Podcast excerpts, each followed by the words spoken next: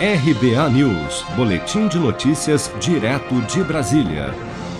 O governador do Distrito Federal, Ibanês Rocha, decretou nesta terça-feira o fim da obrigatoriedade do uso de máscara em ambientes abertos na capital federal a partir do dia 3 de novembro. Com o decreto, o Distrito Federal se torna a primeira unidade da federação a flexibilizar o uso de máscara facial desde o início da pandemia no ano passado.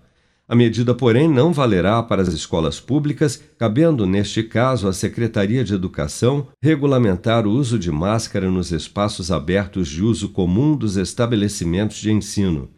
Ao justificar o decreto, Ibanez Rocha afirmou que tomou a decisão devido à baixa transmissão e alta vacinação no Distrito Federal, mas ressaltou que nada no cenário da Covid é definitivo Especialistas, no entanto, criticaram a decisão do governador.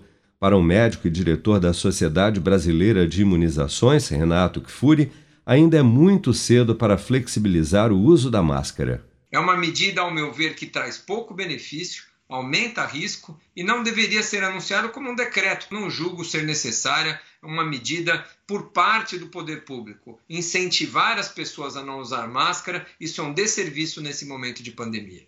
Segundo o decreto do governador do Distrito Federal, o uso da máscara continuará obrigatório em todos os espaços públicos fechados, no transporte público coletivo, em estabelecimentos comerciais, industriais e de serviços, além de áreas de uso comum em condomínios residenciais e comerciais. O prefeito do Rio de Janeiro, Eduardo Paes, também decretou na noite desta terça-feira o fim da obrigatoriedade do uso de máscara em locais abertos da capital fluminense.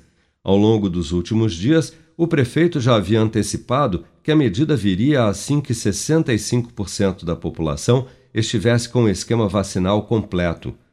Ontem, a Assembleia Legislativa do Estado do Rio de Janeiro autorizou que as prefeituras e o governo estadual decidam sobre a flexibilização do uso de máscaras. A medida, no entanto, ainda depende da sanção do governador do Rio, Cláudio Castro. Com produção de Bárbara Couto, de Brasília, Flávio Carpes.